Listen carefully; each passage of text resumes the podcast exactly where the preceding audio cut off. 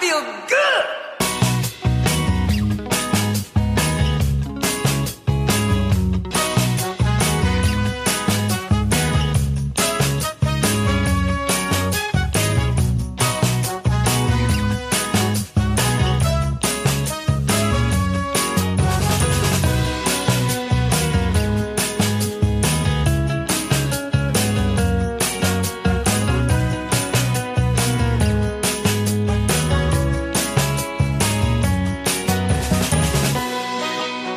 À toutes et bonjour à tous et merci beaucoup d'être avec nous pour ce tout nouveau numéro de Bulle de Bonheur. Je suis Yann et j'ai l'immense plaisir de présenter depuis quelques temps maintenant cette émission hebdomadaire sur le bonheur bien sûr, mais aussi sur le bien-être et la vie quotidienne avec 12 chroniqueurs qui se succèdent par trois à chaque fois pour vous parler de leur spécialité. Au programme, trois bulles bien sûr, hein, autour du bien-être physique, de la sophrologie, la communication non violente ou encore l'informatique. Bref, l'avez compris, il y en a pour tous les goûts, comme aujourd'hui d'ailleurs, puisque euh, je voulais ainsi vous présenter les trois spécialités du jour et donc les trois chroniqueuses qui vont m'accompagner aujourd'hui. Et dans un premier temps, on va ainsi parler de mariage grâce à notre organisatrice de mariage qui s'appelle Manuela. Salut Manuela. Salut Yann, salut les filles. Salut. Alors tu nous proposes ta rubrique bulle d'amour. De quoi vas-tu nous parler aujourd'hui? Euh, Aujourd'hui, je vais vous parler de tout ce qui tourne autour de, des cérémonies, des différents types de cérémonies et puis des trucs et astuces euh, pour euh, réussir sa cérémonie de mariage. Parce que le mariage c'est bien, mais vaut mieux quand même le faire quelque part, quoi. Déjà Donc, quelque part et de le faire bien, c'est encore Aussi. mieux. Voilà. Voilà. Et c'est ce que tu vas justement euh, nous dire dans quelques instants. Merci Manuela. Et puis après une première pause musicale, on changera totalement de sujet et on parlera d'huile essentielle grâce à notre aromathérapeute Sylvie. Salut Sylvie. Salut Yann, bonjour les filles, bonjour tout le monde. Alors tu nous présentes ta rubrique bulle d'arôme aujourd'hui. De quoi vas-tu nous parler? Alors aujourd'hui je vais vous parler de la trousse d'huile essentielle à emmener avec vous en vacances pour l'été. Comme on prépare les vacances là actuellement, euh, ça va vous permettre de partir avec euh, plein de petits remèdes naturels pour euh, les petits bobos du quotidien. Eh bien, ce sera tout à l'heure là aussi. Merci Sylvie. Et puis, dans un troisième temps, on parlera de la parentalité. C'est la rubrique La bienveillance dans la famille. Quel bonheur grâce à Virginie. Salut Virginie. Salut Yann, salut les filles. Salut. Salut Virginie. Alors, dis-nous de quoi vas-tu nous parler aujourd'hui?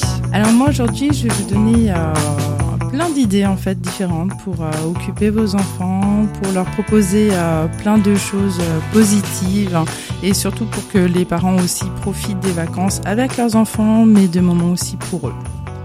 Et tout ça, oui, dans une chronique. Tout ça pour être positif. Autour du bonheur, bien sûr. Totalement Le positif. bonheur. Le Merci bonheur. Virginie, ce Bonjour. sera tout à l'heure.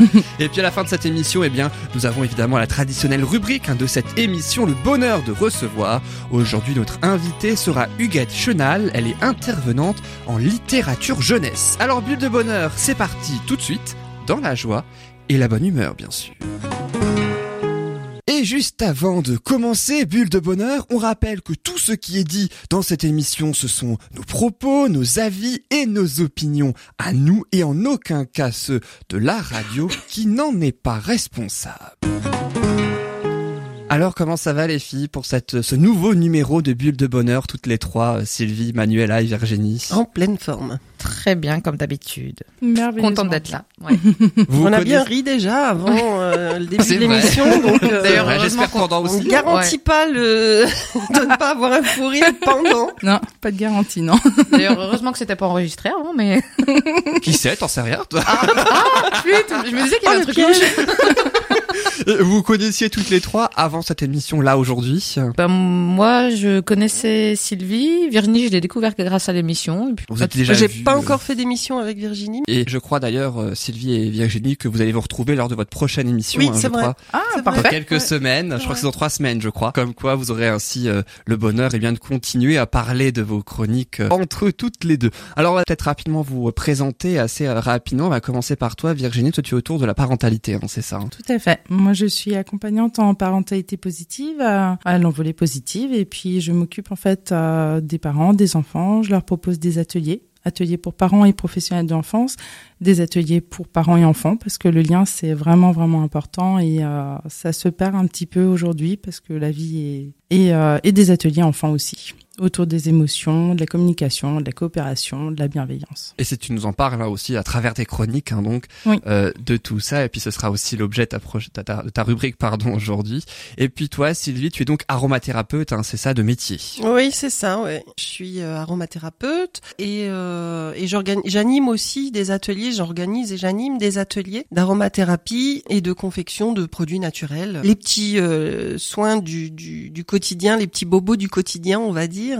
Et puis euh, pour aussi euh, créer ses cosmétiques soi-même ou euh, ses produits d'entretien pour la maison. Et aujourd'hui, tu vas nous présenter une spécialité, en quelque sorte, de euh, ta rubrique, donc avec la trousse aromathérapie pour les vacances. Oui, c'est ça. Ouais, ouais. Et puis toi, Manuela, tu organises des mariages, donc. Il paraît, ouais. C'est une réponse un peu flippante, ça, pour une organisatrice de mariage, non? Il paraît. Ah bon, non, non, non, je- c'est- ça? Ah oui? Ah ok. Euh, non, j'organise des, mari- des, des mariages effectivement. Alors après, il y a différents types. C'est soit j'organise euh, tout le mariage de A à Z, soit j'accompagne euh, les mariés dans certaines étapes euh, de l'organisation. Donc je m'occupe par exemple de faire uniquement la déco et le reste il s'en occupe. Ou alors c'est je fais aussi de, j'essaye de faire aussi du coaching et, et de l'accompagnement. Donc c'est les mariés qui organisent euh, eux-mêmes leur mariage, mais par contre je suis là en soutien euh, pour les conseiller et les guider. Voilà. Et j'imagine que l'un, l'une des choses, l'un des éléments en tout cas les plus importants d'un mariage, ce sont les lieux, les fameux lieux où on va euh, donc euh, se produire en quelque sorte, où va-t-on faire la fête? C'est ça. Alors il y a la fête, mais donc ça c'est le lieu de réception Mhm. dont je parlerai dans une prochaine chronique. Par contre, avant la fête, il y a la cérémonie, il y a l'engagement, il y a il y a il y a, il y a cette, cette, cette, cette cérémonie et donc du coup il y a différents types. Et c'est de justement ça que tu vas nous parler tout de suite, hein, puisque je propose ainsi d'enchaîner avec ta rubrique. Elle s'appelle Bulle d'amour.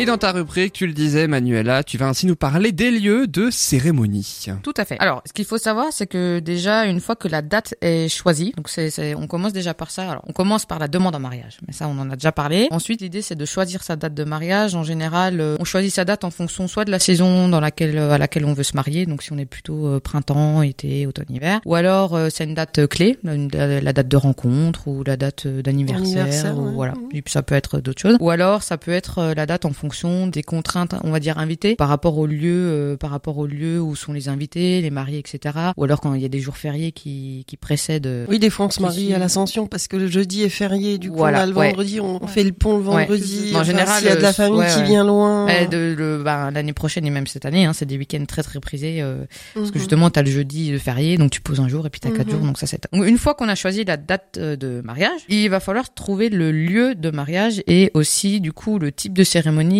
auquel on qu'on veut faire. Donc ce qui est sûr, c'est qu'il faut forcément passer par la case mairie parce qu'en fait c'est c'est le c'est le l'engagement officiel et qui fait foi. Donc euh, de toute façon on n'a pas le choix que de passer par la mairie pour vraiment euh, sceller euh, sceller ce mariage et puis alors il peut se faire soit le jour de de, de la réception donc on peut faire le la mairie ensuite la cérémonie ou laïque ou religieuse et ensuite faire la fiesta ou alors on peut faire aussi la mairie la veille ça se fait aussi Bah, le ça vendredi dépend. ouais On se marie, je crois que dans les communes, on peut se marier à la mairie le samedi, mais en ville, souvent, c'est le vendredi. Oui, ça dépend, ça dépend des communes effectivement. Et après, des fois, ça dépend. Enfin, c'est aussi les mariés qui font le choix de pour être un peu moins stressés et puis être en comité restreint pour le, le côté euh, civil, ben de faire la veille. Et ce qu'il faut, c'est que tu sois euh, marié euh, à la mairie. C'est Oui. ça- c'est Ouais, ouais. c'est ça qui fait foi en fait. Alors la particularité de la mairie, donc du coup, le mariage est fait par un officier d'état civil qui va dicter un peu les différentes lois, les différentes euh, Mhm.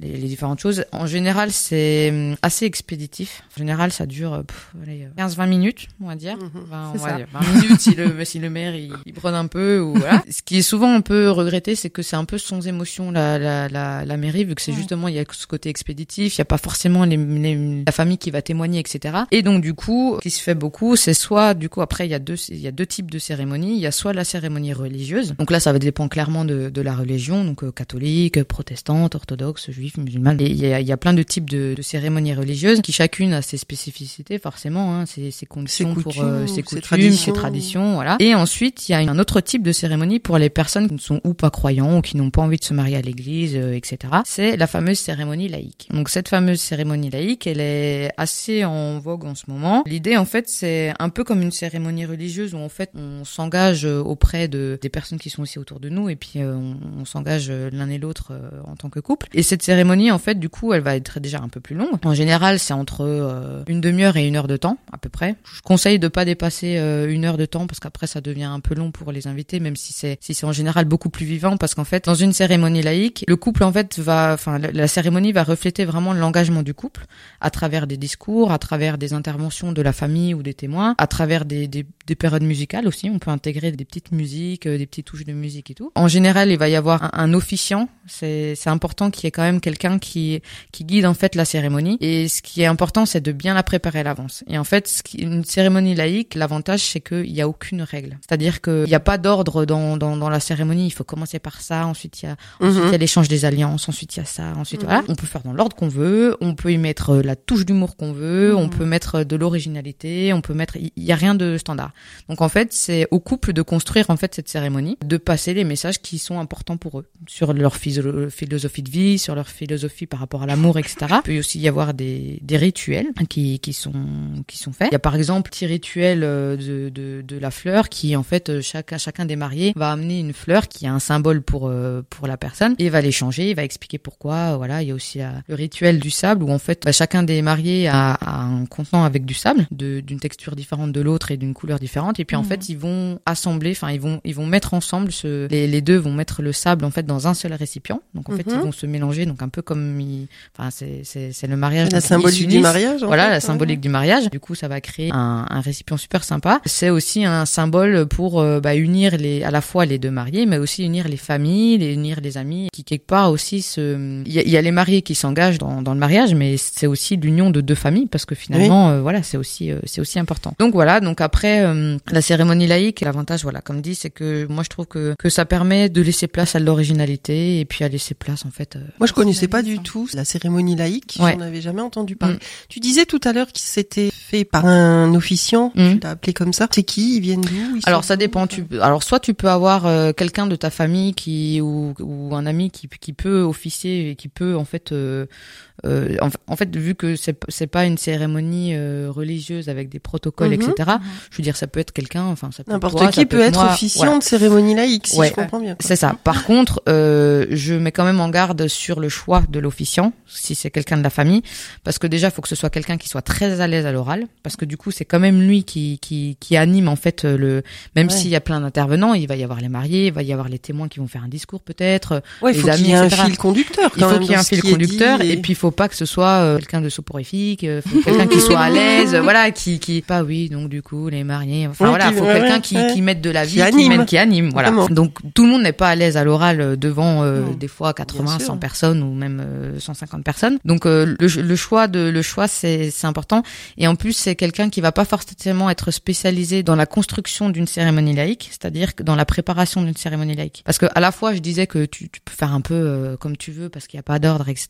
À la fois faut quand même que tu aies un fil conducteur, il faut quand même que tu aies certains trucs Mhm. qui ressortent de ton de ta cérémonie. Et c'est pas donné à tout le monde et donc du coup pour ça il y a des personnes qui sont spécialisées là-dedans. Donc il y a des officiants euh, officiels, enfin officiants officiels, ouais, je On a compris. ça.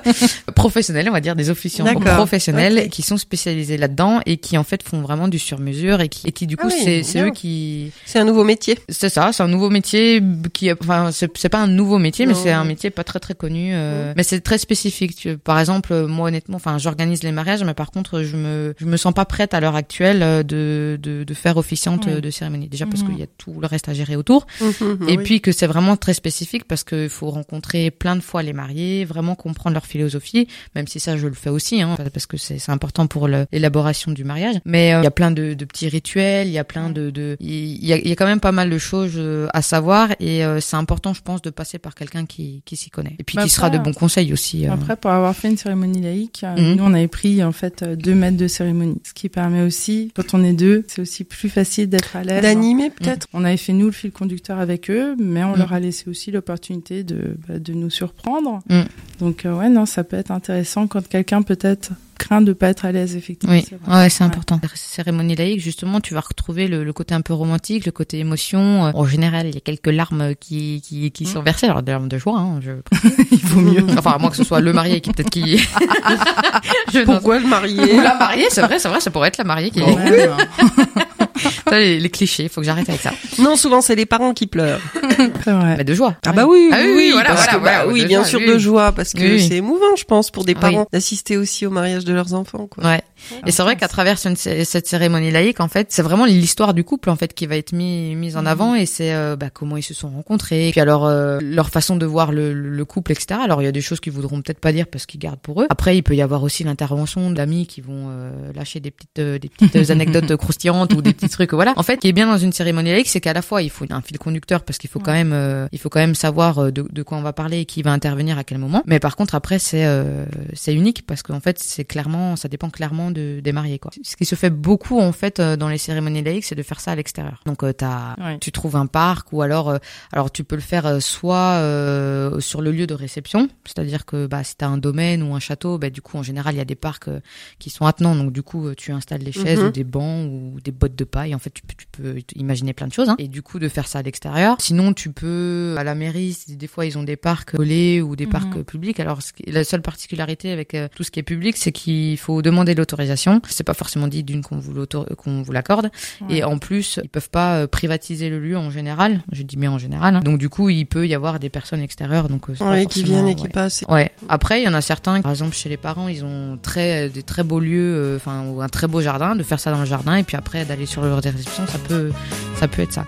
Ce qu'il faut juste penser à fond, c'est que si ça se fait en extérieur, de penser au plan B en cas de pluie.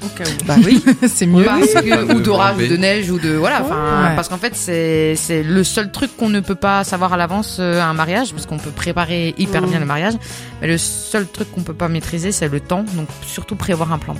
Mhm. Donc, ouais, c'est c'est hyper important et euh, parce que en plus ça peut se faire. euh, Alors le plan B, ça peut être soit sur le lieu de réception, il y a une salle et donc du coup la salle, on sait qu'elle est disponible pour Ouais. pour euh, voilà, on déplace les chaises, ou alors c'est de prévoir des tonnelles ou des tentes qui qu'on qu'on monte la veille parce que ben on, on voit que, que le lendemain il va pleuvoir, Ouais. etc. quoi. Mm. Donc voilà, mais en tout cas la cérémonie laïque c'est quelque chose de qui, qui peut marquer les esprits, enfin qui en général marque les esprits et qui qui donne un peu une continuité au côté plus officiel euh, de la mairie et qui du coup en fait euh, voilà met, met un peu dans l'ambiance et dans dans, Mhm. dans le romantisme et dans l'amour. tout regroupe toutes les, tout, tout- Ouais. toutes les deux familles, les amis, et Ouais, tout ouais, le monde est présent. Alors ça, on peut le retrouver aussi par euh, dans, dans, dans les cérémonies religieuses. Hein. Enfin, je veux dire, Oui. euh, je veux dire un On mariage connaît, à, mais- à l'église. Je veux dire, il n'y a pas de souci non plus. Enfin, il y a aussi cette union euh, des, des familles, etc.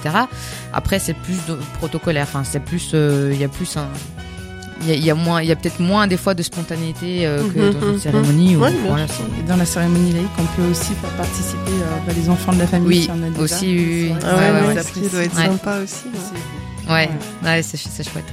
Donc voilà, il y a plein plein de possibilités. Le, ce que je conseille juste aux mariés, c'est en fonction de leurs envies et de leurs attentes de, de décider quel type de cérémonie ils veulent, le lieu du coup où ils veulent faire ça et euh, du coup de comparer parce qu'ils ont plusieurs idées et puis de suivre leur instinct et puis euh, faites-vous plaisir et euh, pensez à vous et voilà. C'est ça l'idée. Super. Merci. Que ça reste le plus beau jour de leur vie, quoi. Quoi qu'il arrive, euh, Quoi qu'il arrive, c'est le plus beau jour de leur vie. Un des plus beaux jours de leur un vie. des plus beaux jours. ouais. Ouais. Si ce n'est le premier, ça dépend. En oui, fonction, en oui, fonction en des couples, fonction, hein. oui, en fonction de l'ordre dans lequel euh, ils font les choses. Ça aussi, c'est libre de Ouais. faire comme Ah oui, oui, oui, oui. Chacun est libre de faire ce qu'il veut. Eh ben merci beaucoup Manuela Eh ben, pour de cette rien. très Merci. très belle chronique et tu nous as donc je crois teasé également euh, le thème de ta prochaine émission hein, c'est ça ta un prochaine chronique. Le, oui, la prochaine chronique, ce sera sur les lieux de réception, parce qu'une fois qu'on a fait la cérémonie, on s'est engagé, on a, par- on a partagé tout ça, sauf que maintenant, eh ben, il faut manger, boire, faire la fête, euh, S'amuser. et tout ça euh, sur un lieu de dans un lieu de réception. Et puis, du coup, je parlerai, euh, je parlerai des différents types et des conseils euh, et des pièges dans lesquels il faut pas tomber. Voilà. Et ça pourra, j'en suis sûr, être très utile pour les mariés qui vont prochainement se marier, donc quelle que soit la date. D'ailleurs, qu'ils ont choisi, tu nous avais parlé qu'il faut, je crois, préparer idéalement un an, un an et demi à l'avance, c'est ça C'est ce qui se fait en général. Après, euh, tu peux avoir des mariages qui se préparent en 6, 6 9 mois. Bon, c'est un peu plus compliqué, mais ça se fait. Tu as déjà Et- fait en tant qu'organisatrice de mariage, préparé à, à la va-vite entre guillemets Alors c'est pas forcément la va-vite, mais euh, là j'ai un mariage en décembre que j'ai commencé à préparer en février-mars, je dirais. Février, on va dire. Oui, quasiment un an, un peu moins. Quoi. Ouais, un peu moins Ouais. d'un an, ouais. Mais pour l'instant, non, je n'ai pas eu cette euh, chance d'avoir le challenge de, en quatre mois d'organiser un mariage. Tu en parleras si jamais ça Oui, t'arrive. oui, hein, en je tout en cas, tu nous feras une si chroniques pour savoir comment tu as fait. Oui. Et puis on aura le plaisir euh, donc, mais j'en reparlerai à la fin de l'émission, on aura le plaisir de te retrouver la semaine prochaine, toi Manuela. Mm. Donc, et c'est la semaine prochaine que tu nous parleras donc des lieux de réception, euh, comme euh, tu nous l'as dit et tout à l'heure, euh, tu nous as ainsi présenté les lieux de cérémonie, une chose après l'autre. Alors on va passer, on va écouter une petite musique, on va faire une petite pause hein, quand même, euh, et on va se retrouver après pour la rubrique bulle d'arôme de notre aromathérapeute Sylvie. Elle va nous parler de la trousse aromathérapie indispensable à avoir cet été pendant les vacances. Ça tombe bien, l'été a déjà démarré depuis quelques jours, mais les, vacances scolaires euh, le sont bientôt. On s'écoute cette petite musique et ensuite on entre directement dans le vif du sujet.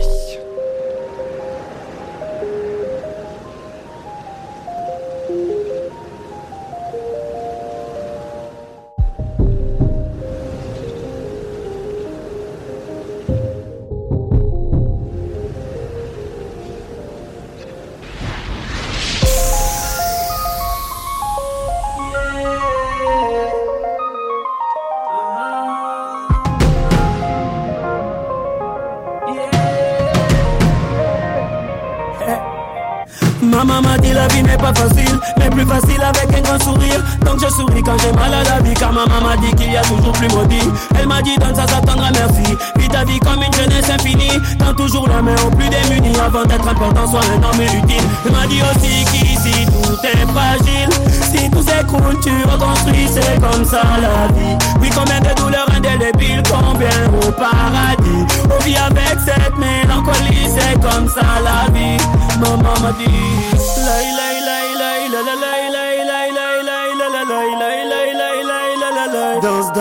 love you, the.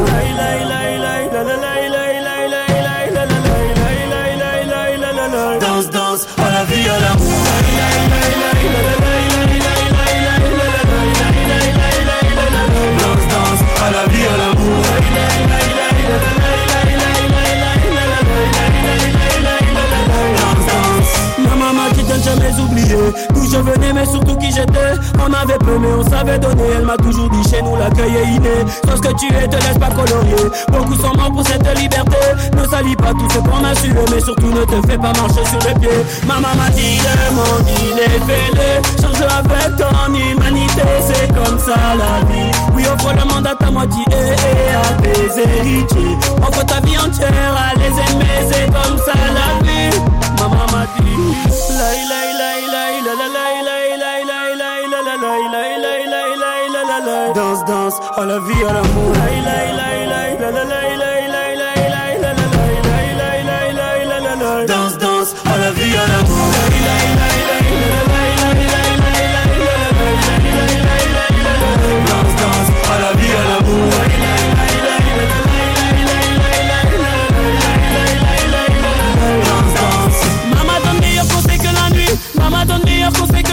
dit maman donne meilleur conseil que la nuit. À la vie, à l'amour. Maman donne meilleur conseil que la nuit. Maman donne meilleur conseil que la nuit. J'ai dit maman donne meilleur conseil que la nuit. À la vie, à l'amour.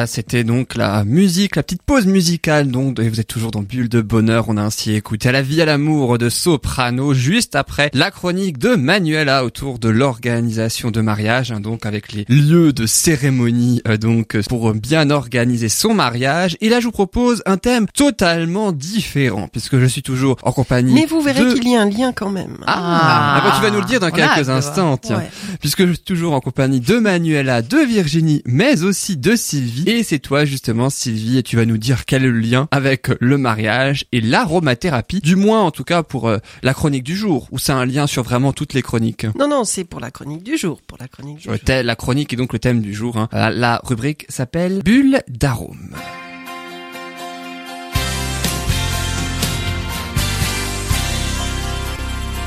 Alors c'est bien, c'est l'été, on est tout content, on part en vacances, mais c'est bien aussi d'avoir par précaution sa trousse aromathérapie en cas de petits bobos ou en cas de petits pépins pendant ses vacances. Eh bien oui, eh bien oui, parce que même en vacances, il arrive que on se blesse, qu'on ou bien que à la plage on attrape un coup de soleil, même si on se protège, hein, parfois. Mm. Même avec euh, une protection, euh, on oublie peut-être d'en mettre toutes les deux heures, et du coup, euh, le soir quand on rentre de la plage, on a la peau toute rouge, on chauffe un peu, et Coup voilà. de soleil sur la moitié du dos. coup de soleil Ça sur la arrivé. moitié du dos, voilà. La moitié du Euh, dos, comment t'as fait ça? Bah, en fait, si, en fait, était caché l'autre moitié. Non, en fait, ce que j'ai fait, c'est que j'étais- en vacances, j'avais pas prévu d'aller à la plage ce jour-là. Donc du, donc du coup, j'étais euh, sur la plage allongé de dos, et ensuite je me suis allongé sur le ventre. Ouais. Et J'avais mis la crème solaire sur le ventre et pas sur le dos, vu que j'avais pas prévu. Ah, mais t'avais quand même le coup de soleil sur tout le dos. Non, sur le- non, il y avait que Ah. le haut du dos, je sais pas, le bas devait être suffisamment Ah. protégé, je sais pas, j'en sais rien. J'étais ouais. tout rouge, mais vraiment rouge tomate, hein, Mhm. de au niveau du cou, quoi, si tu veux, euh, enfin de la nuque, ouais, de la nuque, ouais, jusqu'à la moitié à peu près, ouais. Tout rouge, tout rouge, hein. Et Une Ah non, mais écrevisse, je te crois, oui. Oui, Ouais, oui, Ah ouais, ouais, ouais, ouais, Oui, ok. Bon, bah écoute. Ah ouais. Et donc du coup, il faut faire quoi, Sylvie, pour euh, Pour, pour éviter ça. apaiser la peau. Alors déjà, il y a un petit truc tout simple et tout bête.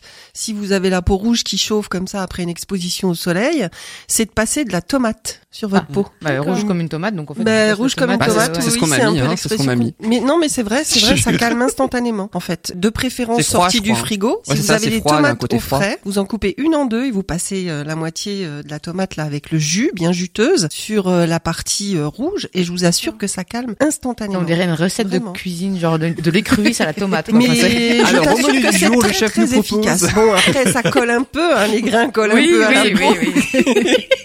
Mais vraiment, c'est très, très Ça efficace. soulage Bah, c'est bon à rapidement savoir, ouais. J'ai déjà, pardon? Ça soulage rapidement alors? Ah, mais instantanément. D'accord. Instantanément. Déjà, l'effet froid, si tu la sors du frigo, euh, Ouais. forcément, l'effet froid va forcément tout de suite calmer, voire même légèrement anesthésier un Aussi, peu, ouais. hein, la, la Mhm. douleur qu'on ressent.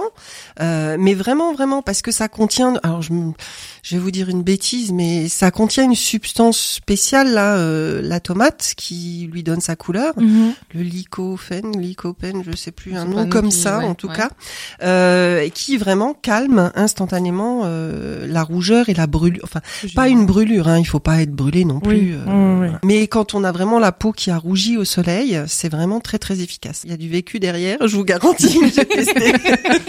J'ai la peau assez blanche de nature, donc euh, si euh, voilà, je fais une marche euh, en montagne quand il y a du soleil et que je pense pas forcément toujours à euh, me tartiner de crème, ben ça m'arrive fréquemment aussi hein, euh, Mhm. d'être rouge et c'est vrai que ça fonctionne très très bien. Donc ne jamais oublier ça- génial. ces tomates euh, quand tu pars en balade Ouais. ou quand tu vas là en vacances. Ouais. D'accord. Ouais. Ok. Donc, Bon en vacances en général on peut en trouver assez facilement, oui, enfin oui, voilà. oui. Mais euh, mais non vraiment ça fonctionne bien. Bon enfin ça c'est le petit remède euh, instantané on va dire et, et qu'on peut avoir facilement sous la main. Mais après au niveau des huiles essentielles il y a aussi euh, des huiles essentielles qui calment bien les douleurs euh, justement des peaux euh, rouges et des peaux qui des coups de soleil on va dire on va appeler ça comme ça doit être appelé un coup de soleil. Hein, voilà.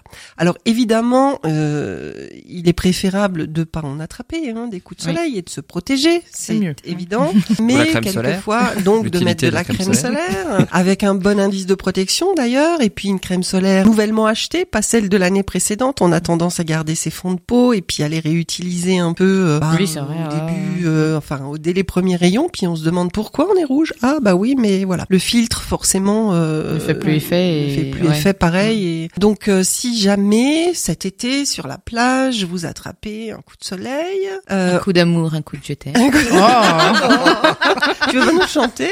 Non, non, non, non, non, non, non. Il fait beau pour l'instant là, on va éviter. euh. On va garder le soleil. Non, mais on veut savoir quelle est cette huile essentielle. euh, Ah mais il y en a plusieurs en fait. Je vous ai préparé un petit, euh, une petite recette en Ah, fait. Qu'est-ce que Euh, nous propose chef Sylvie Je t'appelais comme ça Chef aujourd'hui. Sylvie- Après, après l'écrevisse à la tomate, euh, la recette. Chef Sylvie vous mettra sur propose comme Facebook, hein, recette. évidemment, les recettes. Ouais, ouais, ouais, ouais. De mélanger de la lavande aspic, de l'huile essentielle d'hélicryse italienne, de l'huile essentielle de titri et de l'huile essentielle de géranium rosa. On précise, ça ne se mange pas. Non, ça se mange pas, non. bah non, non, ça doit pas être bon. mieux pas.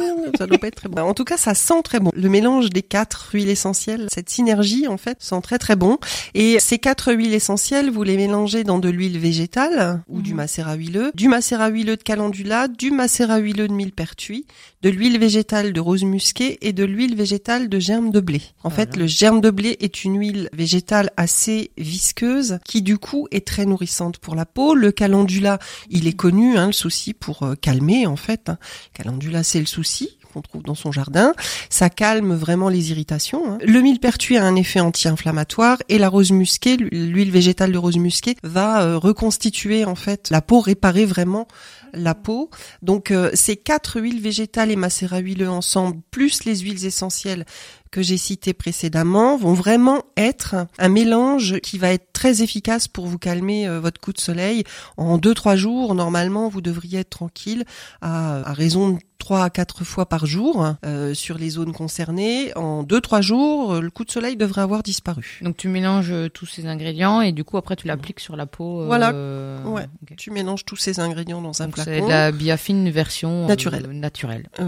Donc Et pour mieux les que- enfants, c'est possible là? Pour les enfants, c'est possible, oui, d'ailleurs, oui, parce que je réfléchissais en même temps que tu me posais la question. parce que ces quatre huiles essentielles sont, sont des huiles essentielles qui sont relativement douces et qui peuvent être utilisées sur les enfants. Alors ça dépend, par contre, à partir de quel âge? Quand tu Oui. dis les enfants Là, moi, du coup, je pense au mien, Oui. donc à la dernière à âge 6 ils ans, la plus jeune. oui, bah si, si, à partir de 6 ans, c'est très bien. Oui, oui, à partir de 6 ans, c'est très bien. En dessous, de, euh, en dessous de 3 ans, non, je le conseillerais pas. Hein, Mhm. euh, comme pour toutes les huiles essentielles, l'utilisation des huiles essentielles en dessous de 3 ans, avec beaucoup, beaucoup, beaucoup de précautions. Il y en a quelques-unes qui peuvent être utilisées chez les tout petits, mais vraiment avec beaucoup de précautions. Mhm. Privilégiez les hydrolats. Vous ne prenez pas de risques, en fait, plutôt Ouais. que les huiles essentielles Mhm. chez les tout petits. Mais entre 3 et 6 ans et à partir de 6 ans, encore plus. Euh, oui, oui, oui, oui, à partir de 6 ans, pas de souci. Voilà. merci. Et ça va réparer sa peau et euh, Mhm. ça ne peut que lui faire du bien. Ensuite, alors ça c'est si vous partez à la plage, hein. mais vous n'allez peut-être pas partir en vacances à la plage. hein. Non, vous allez peut-être partir à la montagne. Alors quand on part à la montagne, qu'est-ce qu'on risque à la montagne? Alors Un aussi des coups de soleil. hein. ouais. Mais ça c'est fait. Ouais. Vous pouvez utiliser la même recette.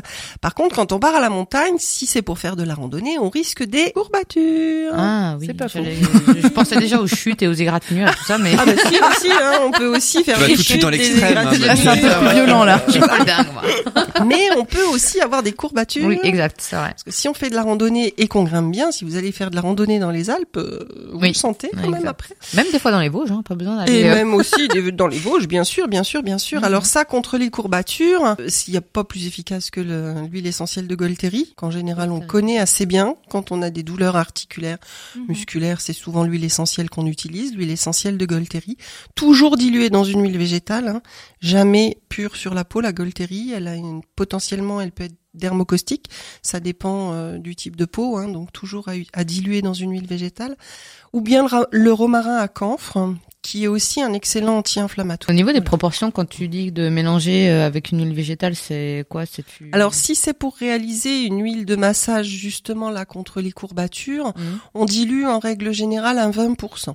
C'est-à-dire que on va mettre 20 millilitres d'huile essentielle dans 100 millilitres Mhm. d'huile végétale. Enfin, pas dans 80, 100 enfin, oui, millilitres d'huile végétale, dans 80, puisqu'après Ouais. on complète pour faire oui, oui. quantité suffisante 100 millilitres. D'accord? Ok. Euh, effectivement, une huile de massage, c'est en général euh, euh, la dilution qu'on recommande. Ça, c'est euh, le romarin à camphre et la golterie contre les courbatures. Ce qui nous arrive aussi en montagne, c'est que on peut avoir le mal de l'altitude. Ça dépend Oui, où on va vrai. et à Mm. quelle euh, hauteur on monte. hein, mais voilà, on peut aussi se sentir mal à cause de l'altitude. Là, on emmène son petit flacon de menthe poivrée. On respire hein, tranquillement.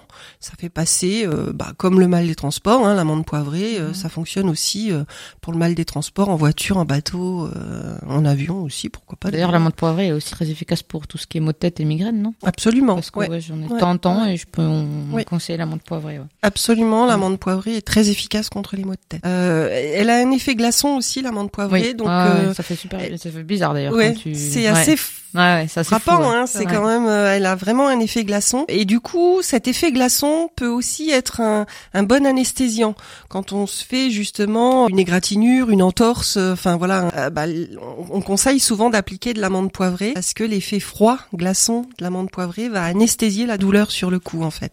C'est pas bête ça.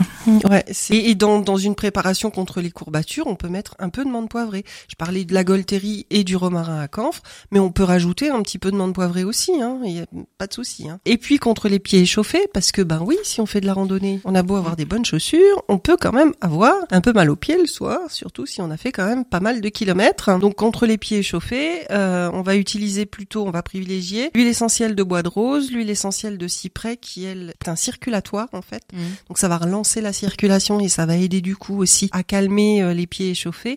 Et puis de la menthe, là encore, Mm. pour son effet froid tout simplement. hein.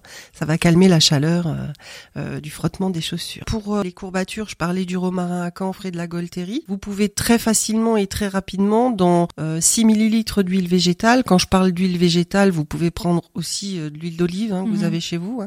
Vous n'êtes pas obligé d'avoir une huile végétale spécifique. Mhm. En général, moi, pour préparer des huiles de massage, je privilégie l'huile végétale de noyau d'abricot parce qu'elle est très fluide, du coup très pénétrante et du coup très bonne conductrice Mhm. des huiles essentielles. Elle pénètre beaucoup plus rapidement euh, dans la peau et du coup euh, calme beaucoup plus rapidement la zone concernée en fait Mhm. hein, quand on masse. Mais euh, ça peut être de l'huile d'olive, Mais oui, l'huile de vois. pépins de raisin, enfin ce que Mhm. vous avez à la maison hein, euh, comme huile végétale. Et euh, vous rajoutez dedans euh, 2 ml de romarin à camphre, 1 ml de golterie couchée pour du coup 6 ml d'huile végétale et vous avez votre petite préparation qui va vraiment euh, vous soulager les courbatures. Mettez, euh, si vraiment vous voulez euh, rajouter un peu de menthe poivrée, vous en mettez euh, une quinzaine de gouttes, pas trop. Mhm. Hein. Euh, et puis bah là, vous allez très facilement soulager vraiment vos, vos courbatures. Tip top. Voilà. Euh, mal des transports, oui, j'en avais un petit peu parlé aussi euh, rapidement poivrée, tout à l'heure, oui. l'amande poivrée. L'huile essentielle de citron aussi, hein. Oui, j'avais Vraiment, testé aussi. Ouais. Ouais, Mm. vraiment fait du bien contre le mal des transports. Euh, et puis alors, pour faire le lien avec ce que tu Ah oui, disais parce que à du coup, l'heure, il y a et pas avec le mariage, pas euh. Ça nous intéresse. Pour la fin, pour la fin, en fait. Ouais, ouais, ouais, ouais. Un petit truc et une petite recette aussi pour les soirées arrosées. Euh, Ah barbecue, oui, je euh, vois le lien. voilà, un petit peu pendant les vacances, bah oui, on profite aussi, hein, on fait des petites soirées barbecue, un peu arrosées, un peu, euh, voilà, un petit peu plus gras peut-être en nourriture et tout, comme au mariage par exemple. Donc euh, une synergie digestion facile de trois huiles essentielles, l'huile essentielle de gingembre, l'huile essentielle de citron et l'huile essentielle de menthe poivrée. On retrouve toujours les mêmes finalement, Ouais. citron et menthe poivrée. On rajoute du gingembre, forcément digestif, vous le savez. Qui en plus apparemment est aphrodisiaque, donc pour Et une qui soirée en de mariage. Voilà, tu vois, pour une soirée de mariage. Tu devrais emmener ça quand tu organises des mariages. Tu devrais emmener ton petit Tenez, flacon. huile essentielle de gingembre, faites ce que vous voulez. Voilà. Et puis c'est vraiment un formidable digestif. En fait, le- la synergie des trois huiles est vraiment un form- enfin, fait vraiment une, un formidable digestif pour euh, aider justement à. Nickel. Voilà. Tu mettras tout ça sur la La page Facebook, coup, ouais, ouais. pour qu'on sache euh, les proportions, les et puis les noms. Bah, je mettrai les- bizarres des fois, donc. euh, ouais, je mettrai les petites recettes. Ouais. Ouais, ouais, je mettrai les petites recettes, pas de souci. Et puis, Voilà. la, la, que- Merci. la question, je pense, existentielle que tous les auditeurs doivent certainement se poser. Qu'est-ce que tu as en huile essentielle pour les divorces? Ah, euh, Ah, bah, ah. alors, ça On a parlé dépend. des mariages, on n'a pas Alors parlé des ça divorces. dépend, ça dépend. Euh, par exemple, euh, si euh, ben si un des deux au moment du divorce a un peu le moral en berne, je lui proposerais bien euh, de la bergamote qui est optimisante et, et positivante. Toutes les huiles essentielles d'agrumes hein, qui sont en général assez sympas. Voilà. Après, je sais pas, ça dépend, ça dépend. En fait, on va travailler ensemble finalement. Bah je vais mettre des huiles essentielles bien partout. sûr, Des petits flacons là pour les cadeaux des invités En euh, diffusion. en huile essentielle. euh, en diffusion, diffusion la dans l'atmosphère. Bon, pas trop de gingembre parce qu'après ça risque de partir. Ah euh, bah non, ça va, ça, va, ça va finir mal. Ça va finir mal. Mais bon, voilà. Mais oui, oui, c'est... écoute, oui. Par contre, juste encore une petite chose contre les ampoules aussi. Je parlais des pieds échauffés, Oui. de la randonnée, les pieds euh, pendant la randonnée. Ouais. Contre les ampoules, la lavande aspic Il y a rien de mieux. Et celle-ci, vous pouvez l'utiliser pure, hein. deux gouttes pures sur euh, votre ampoule et ça va euh, aseptiser, cicatriser. Enfin voilà, Ah, vous allez être tranquille. Les piqûres d'insectes, Ah oui, l'été, évidemment. fameux, oui. Les Les moustiques, l'été, les moustiques l'été. Alors pareil, la lavande aspic, il y a rien de mieux. Il y a rien de mieux que la lavande aspic vraiment contre les piqûres d'insectes. Que t'appliques directement aussi sur la peau. enfin, oui, tu peux sur la- appliquer directement sur la peau. Sinon, j'ai une petite recette aussi, bah, que je mettrai aussi sur la page Facebook. Ouais, hein, contre les piqûres d'insectes, mélange de lavande aspic justement, d'eucalyptus citronné qui est anti-inflammatoire et de menthe poivrée, les mêmes raisons, je vais pas me Mhm. répéter. Je mélange tout ça moi en fait dans un petit peu de vinaigre, de vinaigre blanc. Le vinaigre étant alcoolisé, ça désinfecte Oui, ça aussi de- la piqûre. oui. hein, que Je mets dans un petit vapeau et que je vaporise sur euh, la piqûre d'insecte et euh, je vous assure que c'est radical et ça la fait disparaître. Et c'est efficace aussi avec les, les insectes, les, les moustiques euh, tropicaux, enfin des Oui, tropicales, parce que ceux-là, c'est les plus coriaces. non Oui, oui. Ok, d'accord. Bientôt en Très vacances. intéressé. Eh ben, Mais je merci. mettrai tout ça sur la page Facebook. Ouais, Eh ben merci beaucoup cool. Sylvie Ouais, pour merci cette beaucoup. euh, belle rubrique, cette belle bulle d'arôme bien complète et puis on précise hein, évidemment que l'aromathérapie ne se substitue pas à un traitement médical. À force Oui. on commence à connaître cette phrase, mais elle est vraie. Il y a des précautions Ça soutient, ça soulage, mais ça ne remplace pas un traitement médical. C'est ça. Et la- les huiles essentielles, c'est vraiment, euh, tu le disais lors de la précédente émission, le, le côté vraiment très concentré de la plante, hein, c'est ça? Oui, oui, oui, ce sont le principe, c'est le principe actif ultra concentré de la plante Tu qu'on retrouve, qu'on retrouve vraiment. euh, c'est pour ça qu'il faut les utiliser avec beaucoup de précautions. Faut pas Mhm. faire n'importe quoi. Ça ne remplace pas un traitement médical quand on en a. Très bien. Merci encore une fois Sylvie pour ta belle bulle d'arôme. Et dans quelques instants, ce sera une autre bulle ou plutôt un autre bonheur puisque il y a le mot bonheur plutôt dans cette rubrique, la bienveillance dans la famille. Quel bonheur présenté par Virginie. Donc elle va nous donner quelques euh, bulles d'idées histoire de bien gérer euh, la parentalité positivement. hein, en quelque sorte, c'est bien ça. Et parents et enfants. hein. Complètement. Oui, parents et enfants. Et enfants, hein, il faut préciser. Et puis il y aura aussi juste après euh, ta chronique Virginie, le bonheur de recevoir, c'est la rubrique de l'invité, l'invité du jour ou plutôt l'invité de la semaine pour notre émission, c'est Huguette Chenal, intervenante en littérature jeunesse. Tout ce programme-là, c'est juste après la pause musicale. On se retrouve pour la chronique de Virginie juste après Robbie Williams. À tout de suite.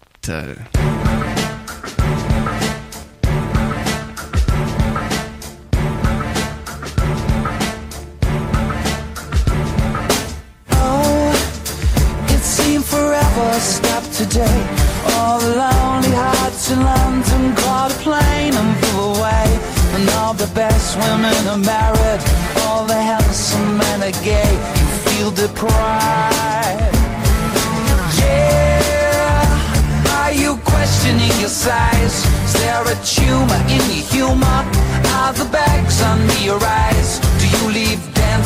You sit? Are you getting on a bit? Will you survive? You must survive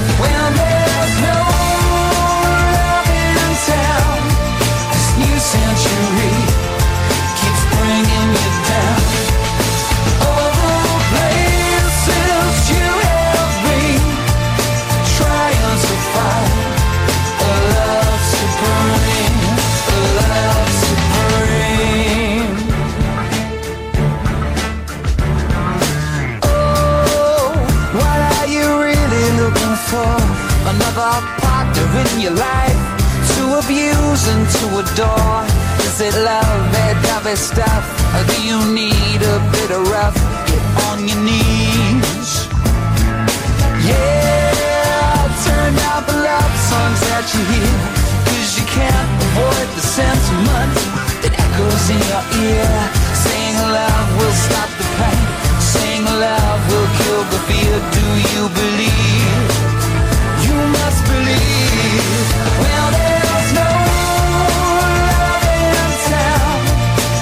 Century keeps bringing you down.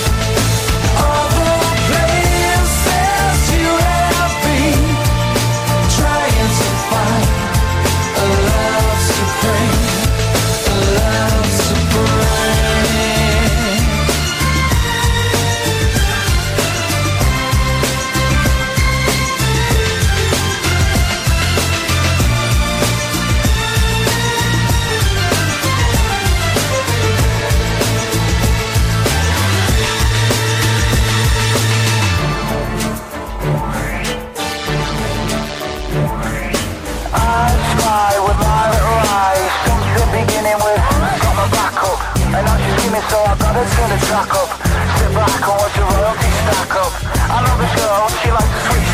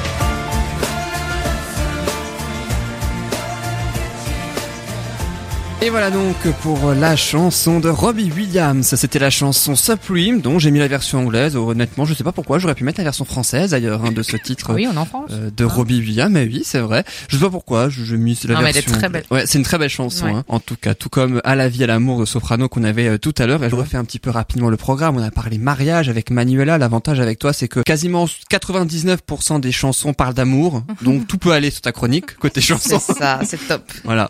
Les 1%, c'est l'aromathérapie parce que c'est pas évident à trouver. Euh, le pouvoir des fleurs, Ouais. c'est une chanson. Bah, t'as des plantes, après elles sont pas forcément légales, mais tu dois avoir des chansons dessus. non, je, je sais pas. Je, je, je, Ouais, je c'est sais un pas. peu Il y a moyen de trouver des chansons vrai. idées sur ce thème-là. Il y a aussi des chansons sur la parentalité. hein. Je suis sûr qu'on doit en trouver hein, autour des Oh, bah enfants, oui. des parents. Ah, je connais une très belle chanson. Alors là, j'ai pas le titre, mais je vous, je, vous la, je la mettrai sur Facebook. Elle est magnifique sur un père qui, Bah, on pourra la mettre aussi euh, qui, ouais, en qui pause parle, musicale. euh, elle est très douce. Ouais, elle parle, il parle à ses enfants. Enfin, elle est vraiment très belle. Je vais la retrouver. Et Bah, tu sais quoi, tu passes, ça. tu passes la semaine prochaine dans l'émission, essaie de la retrouver, puis on la passera la semaine Bah, Je peux prochaine. même te la retrouver dans deux minutes. Mais commence, enfin, continue. Ah, on va, on va continuer. Attention, Enfin, ouais, laquelle on va continuer, c'est bien aussi. Merci Manuela. En tout cas, je vous propose maintenant la rubrique de Virginie, notre troisième chroniqueuse du jour, donc qui n'est pas encore passée, qui n'a pas encore proposé sa chronique autour de la parentalité. Et on précise une nouvelle fois, ça concerne les parents, mais bien sûr aussi les enfants.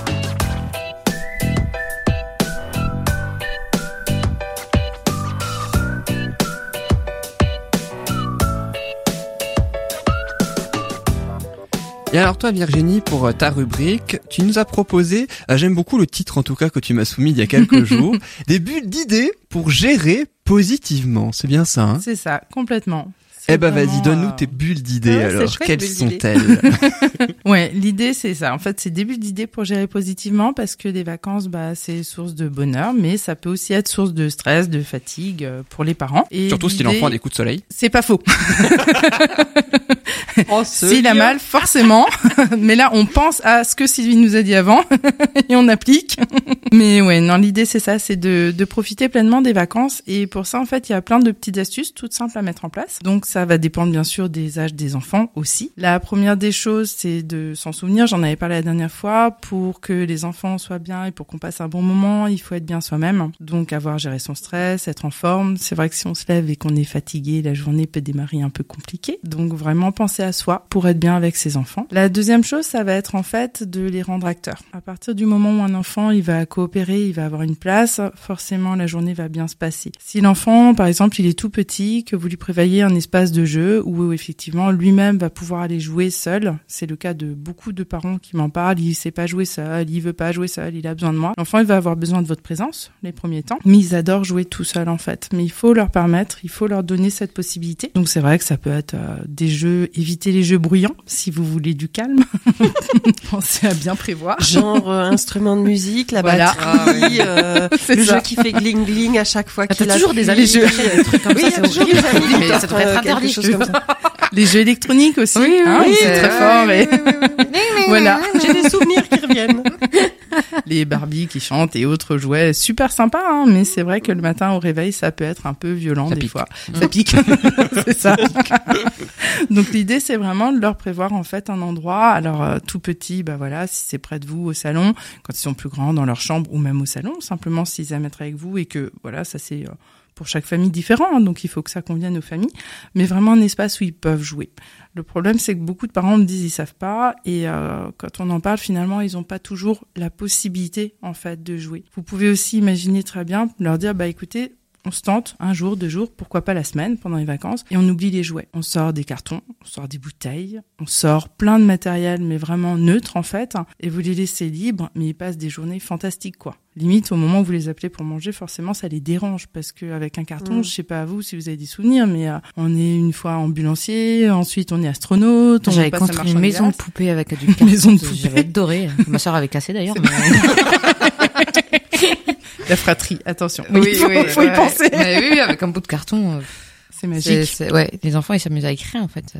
Et c'est, euh, c'est voilà, c'est créatif. hein, ça va faire appel à leur Mm. sens. C'est surtout ça, ouais. Ouais, c'est c'est les, les jouets, j'ai rien contre les jouets, les jeux de société, les puzzles, les livres, c'est magique, c'est il faut en, faut en- voilà, faut en fournir, c'est bénéfique. Mais des fois, juste les laisser libres en fait de faire ce qu'ils ont envie avec finalement peu de choses. Il y a combien de parents qui me disent je comprends pas. Il a reçu un cadeau, ça coûtait la peau des fesses en plus. Et finalement, il jouait avec sa bouteille en plastique dans le bain, il l'a vide, il l'a rempli, il l'a vide, il l'a rempli. c'est le bonheur. C'est sûr, ça coûte pas cher, ça. Hein, c'est pas cher. hein et c'est le bonheur. Mais c'est ça, c'est vraiment voilà, il y a plusieurs facettes. Vous pouvez prévoir tout ça. Il y a un truc qui fonctionne bien. Ça peut être sous forme de tableau, de cartes mentales. Euh, Les cartes mentales, c'est les cartes euh, heuristiques. Ça peut être euh, sous forme d'affiches, ça, dépend. Mais s'ils sont en âge de parler, sinon vous les aidez. hein. Et même les ados, d'ailleurs, ça fonctionne bien. C'est en début de vacances de se dire, ok, maintenant, qui c'est qui aimerait faire quoi pendant les vacances? Et de laisser libre de tout noter. Alors, il y aura sûrement des activités payantes, ça, ça leur plaît toujours aussi, mais essayez de favoriser en fait les idées qu'ils peuvent faire à la maison, qu'on peut faire en famille, qu'ils peuvent faire deux par deux, qu'ils peuvent faire seuls, et justement de tout noter en fait, de vraiment laisser libre. Mhm. Et à partir de là, ça permet un de piocher des activités régulièrement, deux de faire le point aussi de ce qui est faisable parce que certaines idées Oui, ne le tout ne- seront. oui. Voilà, tout n'est pas toujours possible, mais c'est vraiment intéressant parce que si on les rend acteurs, qu'on leur donne la place en fait de choisir, de proposer, ben ils vont ils vont vraiment cogiter en fait. hein. Et il y a un système que par exemple nous on a mis chez nous où euh, chaque enfant a le droit pendant les vacances de se dire bah tel jour c'est mon réveil de rêve. Alors ça marche pour le réveil, ça marche pour d'autres moments de la journée et chacun dit bah moi je veux euh, je sais pas par exemple moi mon réveil c'est euh, moi je veux prendre le petit déjeuner dans le calme. Mais vraiment dans le calme dans le calme, je veux pas de bruit, je veux rien. Un autre ça va être non moi je- voudrais s'il te plaît manger devant la télé. voilà, OK, bah pourquoi pas une fois. Et puis une autre ça va être euh, mais moi je voudrais en fait euh, passer ma journée en pyjama et puis jouer jouer et peut-être que je viendrai prendre mon petit déjeuner.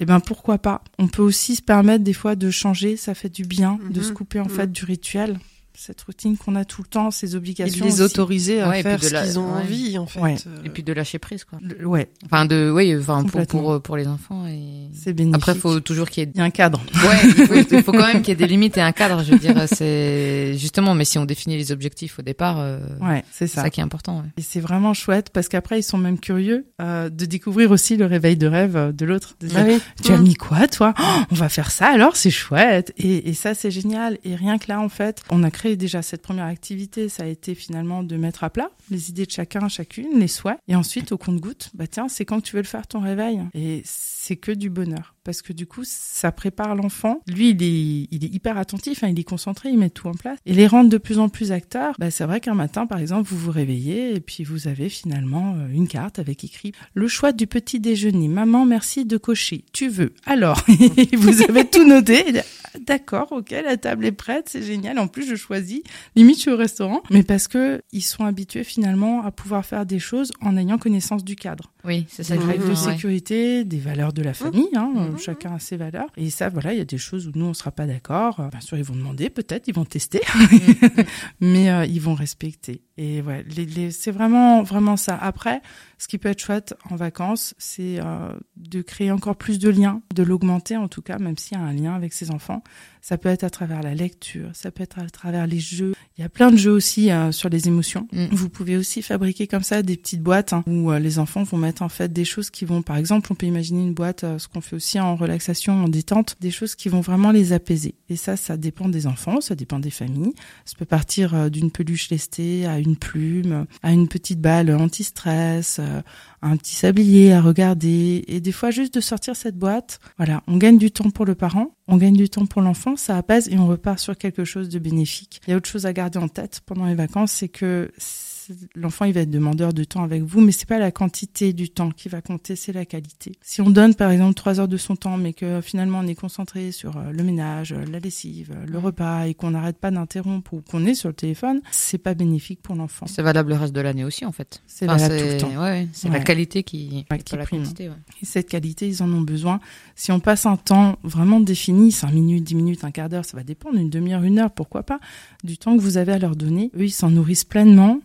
Et ensuite, ils ont, voilà, ils se sentent bien. Ils ont plus Mhm. besoin d'être collés et de, de nous demander autant de temps parce qu'ils auront eu, en fait, ils ont rempli simplement ce qu'on appelle leur réservoir affectif. C'est bénéfique pour eux, c'est bénéfique pour tout le monde. Et en fin de compte, les parents, ils prennent goût. Parce que quand on est pleinement avec son enfant, Ah oui.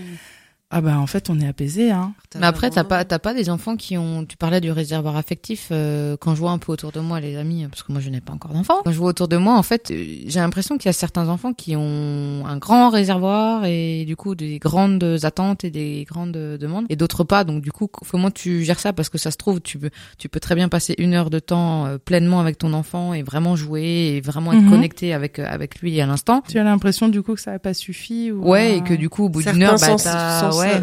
ne s'en satisferont pas. Ouais, ils seront, ils auront un- quelque part un peu de Suffisamment, frustration parce qu'ils veulent enfin. plus. Et mais sauf que à un moment donné, il faut aussi que t'as t'as t'as d'autres choses et tout. C'est c'est Ça, compliqué. ça veut dire qu'il y a un autre enjeu derrière. Ça Ah. veut dire qu'effectivement, peut-être le réservoir, il était vraiment euh, vide ou, ou Mm. vraiment pas assez rempli. Et que là, ça vaut le coup de creuser. euh, Ouais. Comment, en fait, aider l'enfant pour que de nouveau, il se sente bien. Et est-ce que finalement, c'est au niveau de l'affectif, du lien qu'il y a, ou est-ce qu'il y a d'autres besoins qui sont pas remplis? Mhm. Oui, oui. Après, c'est pas. Oui, oui, Mhm, oui. Mais c'est vrai que oui, oui, le besoin de a reconnaissance, le besoin de. Oui. La place dans la fratrie. Oui, oui. Oui, oui, oui, oui. Donc non, ça vaut le coup effectivement de creuser pour voir euh, pourquoi ça a pas suffi. Mm. Et des fois, ça tient à pas grand chose en fait. Et ce qui est important dans tout ça, en fait, dans ce que tu dis, de toute façon, c'est la communication et d'être euh, Ouais. transparent avec les enfants. Et d'ailleurs, euh, ça marche avec les adultes aussi. hein. Oui.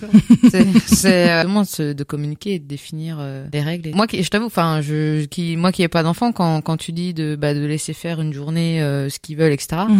Moi, ça me fait toujours un peu peur parce que déjà, j'ai pas été éduquée forcément comme ça. Et j'ai toujours peur, en fait, que du coup, le cadre, il soit quand même pas bien défini et que du coup, en fait, ben, parce qu'il l'a fait une fois, il va se dire que pff, ça y est, c'est toute la journée. Ils ont une, une capacité d'adaptation qui est impressionnante et on le voit Mm. des bébés. Quand on leur dit, bah voilà, c'est ta journée ou ta matinée ou ça va dépendre, ils le comprennent très très bien. Mm. Oui, et je pense que si le cadre est clairement posé, Ouais. euh, Ouais, ouais, ils le comprennent aussi très bien et ils le respectent. Oui. Alors, tu disais tout à l'heure, de temps en temps, ils essayent un peu, bon, ce qui est tout à fait normal et légitime, on va dire, Oui, parce que humain, quoi. voilà, ils testent, Oui, oui, ils testent, Mm. mais peut-être pas tant que ça si le cadre est clairement défini. Non, ils vont, ça va dépendre, voilà, aussi de leur état, s'ils sont fatigués ou Mhm. c'est vrai que voilà, peut-être ils vont tester plus, peut-être qu'ils vont nous faire les yeux doux, hein. Moi, les miens, des fois, ils me regardent. Elle me dit, mais pourquoi ça marche pas? Je dis, parce que tu as les plus beaux yeux du monde. mais que je sais quand même que là, c'est dangereux. Donc, non. Et tu le sais. Et c'est vrai qu'ils le savent, en fait. Mm. Ils se l'expliquent même mutuellement. C'est Mm. vrai que des fois, quand on les écoute, euh, si on a expliqué pourquoi c'était dangereux, on va les entendre en parler ensemble. Alors, bien sûr, ils vont mhm. essayer de trouver une stratégie, de, de voir ce qui serait éventuellement possible. Mais euh, non, quand le cadre est posé, franchement, ça fonctionne bien. Et c'est vrai que eux sont valorisés Ouais. parce qu'ils prennent Oui. place Mm. dans la Bien famille, en fait. Et du coup, c'est vraiment. Ouais, ils c'est subissent vraiment pas chouette. juste le planning des parents qui Ouais. qui pensent au, à tout ce qu'il y a à faire dans la journée et pendant les vacances et qui du coup ne laissent pas la place. C'est ça. Après, Mm. c'est vrai que ça, ça l'est aussi. Hein. Des fois, on peut avoir des journées bien remplies, bien Oui, oui, chargées. oui, oui. Mais des fois, ça vaut le coup juste avec eux, simplement. Des fois, ils me disent, oui, mais on n'a pas pu faire ça. Je dis, ok, on s'arrête. Parce que là, je sais que si moi, je veux dire, bah, tiens, là, ça va être l'heure du repas, il faut penser à se doucher, je les sens pas du tout là-dedans. Si je prends, mais vraiment que cinq minutes hein, pour dire, ok, on n'a pas eu le temps, là, vous, vous feriez quoi? Mais juste d'écouter. Mm. Les besoins, on dit qu'ils n'ont pas toujours besoin d'être satisfaits, et c'est vrai. Par contre, d'être reconnu, hein, c'est important. Mm. Et ça change Mm, tout pour un enfant. Ouais. À partir du moment Mais du coup, les, c'est les, les, les parents qui ont qui disent euh, à 7 heures on mange, 8 heures on va à la douche, 8 heures si, enfin, du coup c'est c'est un peu contraire. Enfin, il, y a- Alors non, il le- faut quand même. euh, le ca- Bah, c'est le cadre. Ouais. C'est le fameux Ouais, cadre, ça, mais que ça. tu ajustes en fonction de, hein. l'émotion et de, du moment. Quoi. il est sécurisant. Oui, c'est ça. hein. Ouais, On- des fois, on a du mal à poser le cadre avec ses enfants ou même, euh, je vois en coaching, on parle beaucoup aussi de cadre. Et, euh, et le cadre est important parce qu'il est sécurisant en fait. S'il n'y a pas de cadre, hein, euh, Ils sont perdus. oui, ouais, ça fait peur même. Ouais. Enfin, hein, Ah, ils, le sont cherchent. perdus de toute façon, ouais, on le dit, ceux ouais. qui n'en ont pas vont chercher des limites. Et c'est Mm. vrai. Et donc le cadre est nécessaire, effectivement, et sécurisant. Et après, euh, ça va vraiment dépendre des familles. Des familles, oui, bah, oui. voilà, c'est 19h, 20h. D'autres familles euh, que je connais qui, eux, se couchent beaucoup plus tard. Nous, je sais que ça ne nous conviendrait pas parce qu'après, il y a un besoin de sommeil où euh, on connaît ses Mhm. enfants aussi. On connaît aussi son besoin. Donc c'est ça. Après, voilà, ça dépend aussi des valeurs de la famille, des besoins. Et c'est... euh, c'est- ouais, faut tout prendre en compte. Mais ça vaut le coup de leur donner une place quand c'est possible. Même si c'est pas toute la journée, juste le Ouais. matin, juste le Et soir. de les faire participer dans les activités et, et que ça vienne d'eux, quoi. Ouais. aussi. Mm. Ils sont demandeurs de faire, de. Ils sont, ils sont heureux. Un enfant bah qui a pu faire même une surprise, c'est juste que du bonheur, Mm. quoi. Ouais, c'est clair. C'est. euh, Donc moi, je vous, voilà, je vous, je vous souhaite d'avoir de belles vacances avec vos enfants, même si vous travaillez, même s'ils sont en centre aéré, ou euh, en tout cas d'en profiter pleinement quand c'est possible. Et, euh, et de se rappeler que c'est pas euh, la quantité, mais vraiment la qualité du temps qu'on va leur donner. hein. Il y a des moments apaisants comme des moments euh, où on se défoule et profiter de la nature. Les enfants, ils ont besoin de Ouais, ils ont besoin, ouais. Et la nature, ça, c'est voilà, ça a plein de bienfaits. Je vais pas avoir le temps maintenant, mais euh, Mhm. vraiment, c'est important pour eux. Et partir dans l'idée que les vacances se passeront bien pour les parents et Ouais. parce que souvent, enfin, t'entends les parents, sont, oh là là, les gamins ils sont à la maison pendant deux semaines, comment on va faire ou pendant deux mois, qu'est-ce qu'on va faire et tout. C'est déjà du Mais stress. déjà, si tu, si déjà tu te stresses et si déjà tu penses euh, négatif, Ouais. euh, forcément, euh, donc penser ouais plus positif. Et d'ailleurs, ça rejoint un peu le- l'envolée positive, C'est ça. hein, euh, voilà. Ouais. Mhm. Donc euh, ouais. penser Le nom de ton positivement. entreprise, hein, l'envolée positive. Ouais. Ouais. Et il y a des ateliers qui se font chez moi, ailleurs. Ça se fait de plus en plus pour parents, enfants, enfants. Et euh, je peux que vous conseiller de, de tester pour savoir si Mm. c'est chouette. Puis on peut- on- j'en profite aussi pour rappeler Soupçon de magie hein, pour ton entreprise. Donc euh, Manuela Oui, on me retrouve sur Facebook, j'ai un site internet et aussi, oui. Ouais. Et euh, projet de vie euh, pour euh, et l'aromathérapie essentielle euh, pour Sylvie. Comme Oui, ça, pareil, aura- Facebook, site. Euh... copieuse. va. Je crois, je crois qu'on euh, est toutes pareilles. oui, tu l'avais avant, ouais. Sylvie a commencé avant Manuela. C'est vrai. Bah, c'est un peu Sylvie qui m'a aidé à monter ce projet d'ailleurs. Ouais, c'est comme ça que vous êtes connus, hein, d'ailleurs. C'est ça. C'est Ouais, ça, ouais. hein. On précise et c'est aussi utile pour les auditeurs de savoir comment vous vous êtes rencontrés. D'ailleurs, Donc, j'ai retrouvé, euh, enfin, je, je fais une parenthèse, Oui, mais j'ai vas-y. Retrouvé le nom de la chanson euh, qui je trouvais super Alors, belle et qui parle euh, des enfants. alors quelle la- chanson tu commandes pour la semaine prochaine en pause musicale Euh, bah, ce sera pas forcément en lien avec le mariage, mais euh, de ma Oh, c'est pas grave. hein. mais c'est Mes enfants de Grégoire. Ah d'accord. Et ben elle Bon, elle, passera est, elle, du est, coup. elle, est, elle est toute douce, hein. Elle est, enfin voilà, mais Bah, les, en les même temps, paroles Grégoire sont... n'est pas vraiment très, très réputé pour faire des chansons particulièrement joyeuses, on va pas se mentir. Bah, alors c'est pas que c'est pas joyeux, mais c'est ça- très beau, ça- hein, mais les paroles sont positives et c'est dans, oui, c'est. Oui, voilà. Après c'est pas rythmé, c'est sûr ça que dépend pas les de la chansons, techno et oui. Ça dépend les chansons. la chanson Ta main de Grégoire, elle est pas très gaie, quoi. Ouais, mais celle-là elle est belle. Ouais, Celle-là, elle est mais belle. elles sont toutes très très belles. hein, Elles sont franchement. belles. Oui. En tout cas, merci beaucoup Virginie pour Oui, cette merci belle beaucoup. chronique. Merci Virginie. La bienveillance dans la famille, donc on a maintenant des petites bulles d'idées pour gérer positivement le tout. Et puis on a parlé des parents, on a parlé des enfants aussi. Et justement, les enfants, on va continuer d'en parler avec notre invitée euh, qui s'appelle Huguette Chenal. Elle est intervenante en littérature jeunesse. On s'écoute une pause, une dernière pause musicale et on se retrouve ensuite pour la rubrique Le bonheur de recevoir. À tout de suite.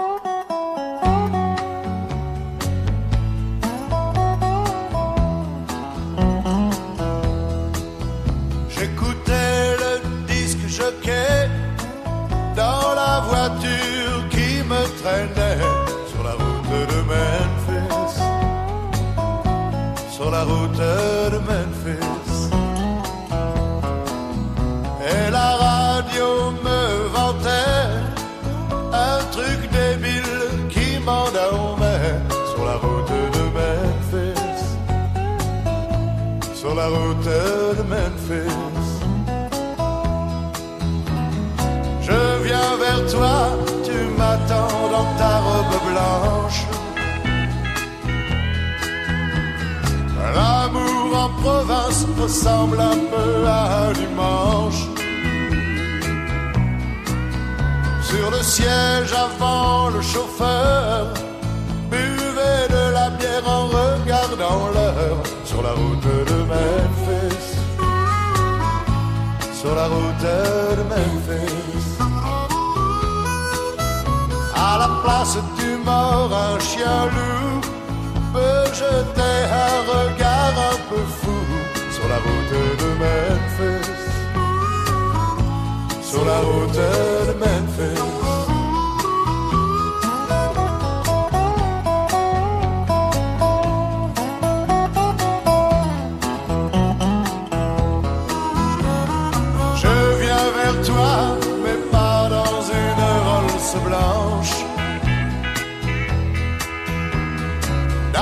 Costume un peu élimé manches.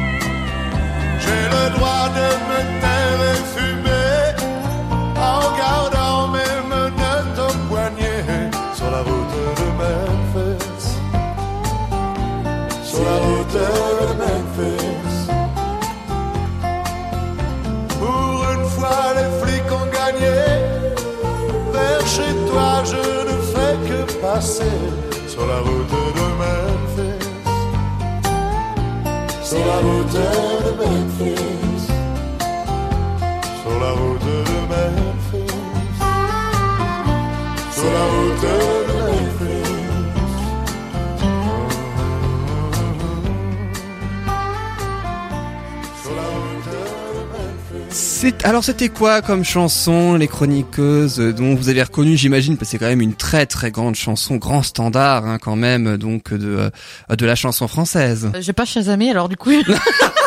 Tu l'as écouté route au de moins Memphis.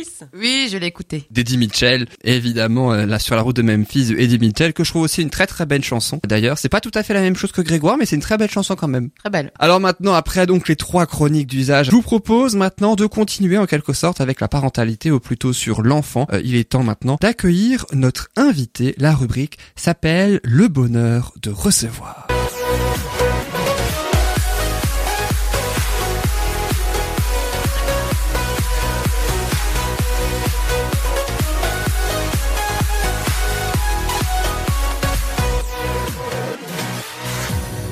Et cette rubrique, donc, elle sert pour l'invité. Et aujourd'hui, notre invité, c'est Huguette Chenal, intervenante en littérature jeunesse. Huguette Chenal, bonjour. Bonjour.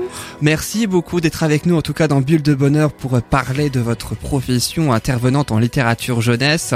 Mais juste avant, on va un petit peu mieux vous connaître grâce au traditionnel petit jeu euh, donc de cette émission. Vous connaissez le principe, euh, Virginie, Manuela et Sylvie?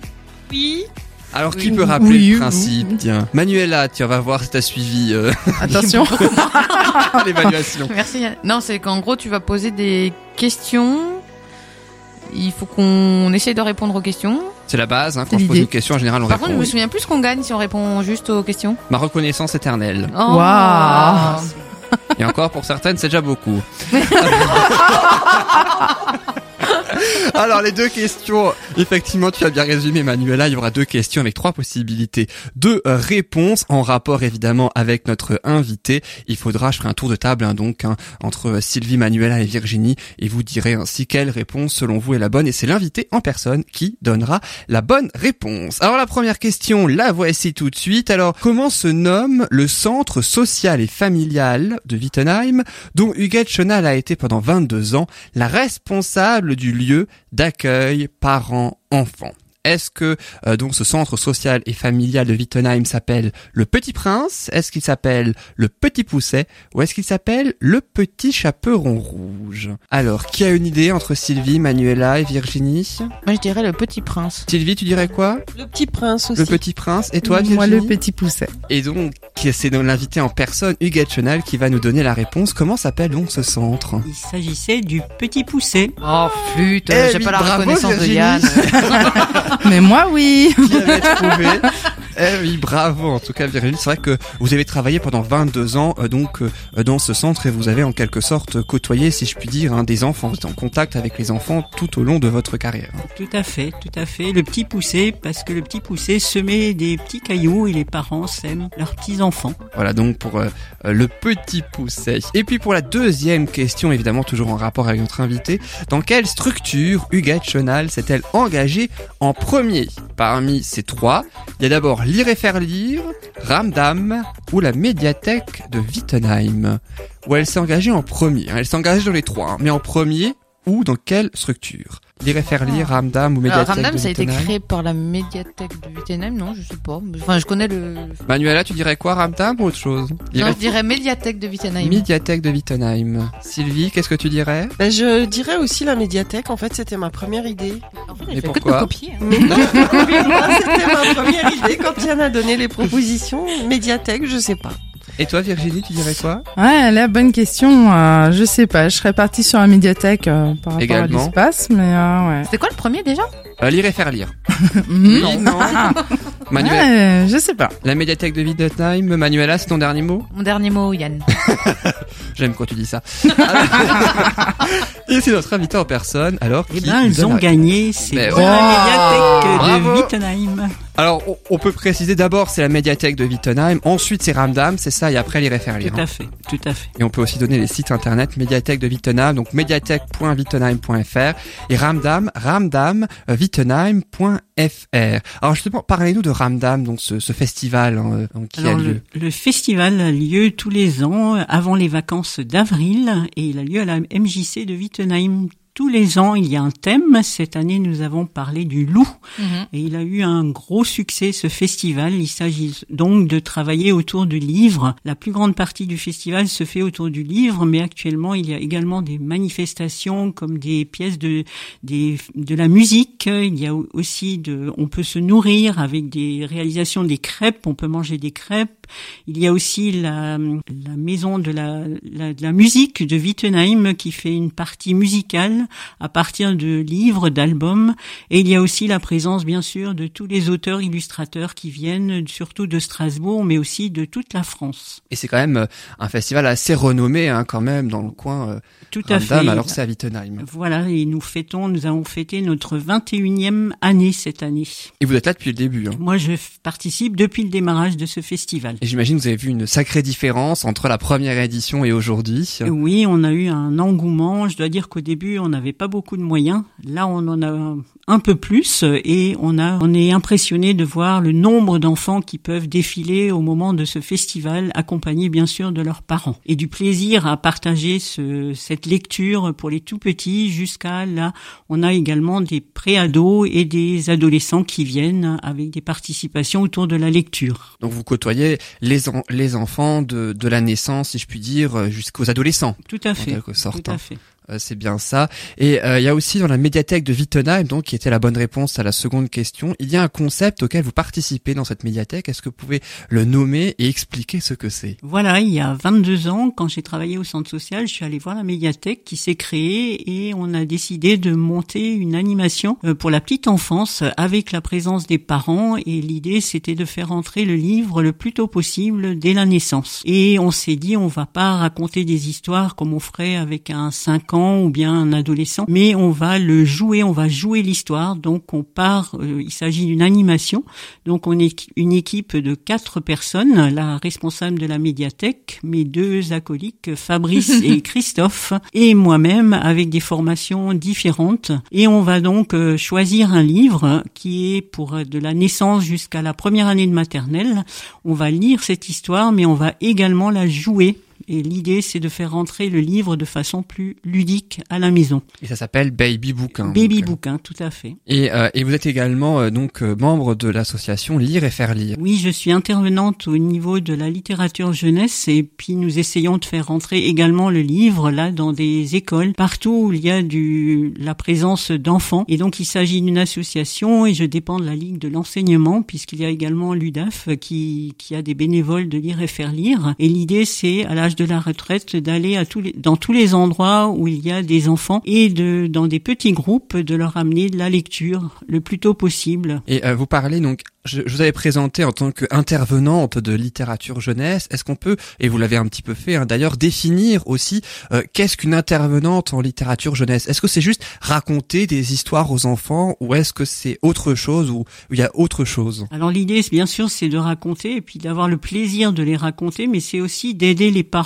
Euh, je travaille donc depuis plus de 22 dans le soutien à la parentalité, d'amener les livres dans les familles, notamment dans les familles où le livre n'est pas présent, soit parce qu'il coûte cher, soit parce qu'on a une méconnaissance du livre, et d'amener ce plaisir qu'on peut partager avec toute la famille, aussi bien avec le petit frère, la grande sœur, et donc d'amener ce- ces livres, de faire des propositions aussi de lecture aux parents et de leur montrer qu'est-ce que c'est un bel album, comment on arrive à choisir les albums également, donc le choix, la façon de les raconter également, et surtout de prendre du plaisir à les à les partager au sein de toute une famille. Et euh, vous racontez un pas mal d'histoires euh, donc aux enfants. Est-ce que euh, vous considérez, ou vous trouvez, vous avez remarqué que les enfants lisent plus qu'avant ou sont plus intéressés qu'avant quand on leur lit des histoires? Alors le plus gros de nos, de nos problèmes, je dirais, c'est de le faire rentrer déjà au sein des familles. Une fois qu'il est dans les familles, ça commence à être plus simple.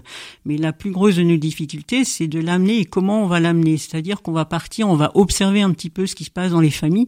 Et souvent, on s'aperçoit qu'il n'y a pas toujours du livre et parfois, ça peut être une publicité que l'enfant, euh, on parlait de vacances. Par exemple, il y a des publicités autour des fleurs, autour des, de tout ce qui peut intéresser l'enfant et on va se saisir de ça pour euh, le lire à l'enfant dès, dès le plus jeune âge, dès qu'il est tout petit, à l'âge de 7 mois, par exemple, ou également le faire rentrer au niveau, par exemple, que lorsque le parent partage un moment dans la baignoire, on a des, on a des petits livres qu'on peut mettre. Il faudrait que le livre soit présent partout au même titre qu'un jeu.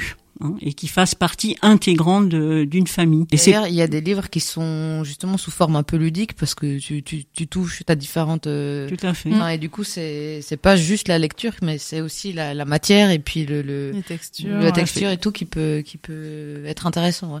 Tout à fait. Les enfants, est-ce quelles réactions ont les enfants quand vous leur racontez l'histoire euh, comme ça? Ils sont émerveillés, oui, j'imagine ou? Ils sont émerveillés, mais je dirais le, le la plus grosse de nos difficultés, c'est de le faire rentrer dans, dans, dans l'histoire et déjà de lui mettre à disposition et de lui proposer ses livres. Souvent, ce qu'on a constaté, c'est qu'en bibliothèque, encore les bibliothécaires n'osaient pas sortir les livres ou les parents pensent que le petit, par exemple, n'est pas capable de lire un livre.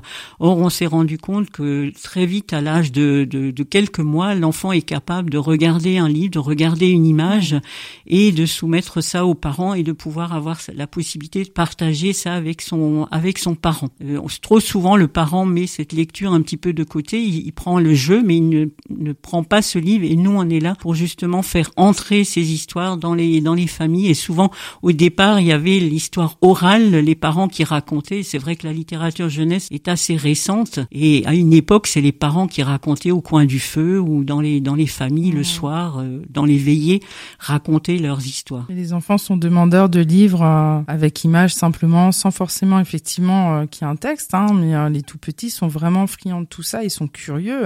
Et puis quand ils grandissent et qu'ils peuvent lire tout seuls, bah voilà, ils sont extrêmement fiers aussi. Hein. Puis ils s'évadent aussi grâce à ces histoires, ils s'évadent Ouais. de leur quotidien. Tout à fait, tout à fait. Et puis, ce qui est important, comme dit Virginie, c'est de laisser marcher leur imagination et de ne pas justement se calquer trop à la- à l'écrit d'un livre, mais de laisser aussi marcher cette rêverie, cette euh, et de pouvoir partager ça avec les avec les parents en jouant des rôles dans les dans les livres, de chacun s'attribuer un rôle dans une histoire, par exemple, et là, on peut la partager euh, avec toute une famille. Et euh, justement, vous parlez tout à l'heure de d'essayer de faire rentrer les histoires dans les familles et aussi auprès des parents. Vous participez aussi, euh, vous organisez plutôt une action tous les jeudis matins qui s'appelle Papa Maman racontez-moi une histoire. Est-ce que vous pouvez en, dire quelques mots? Alors cette action existe déjà quand je travaillais au niveau du centre social. Ensuite, euh, en tant que retraité, j'ai j'ai tenu à la, à la continuer, à la poursuivre.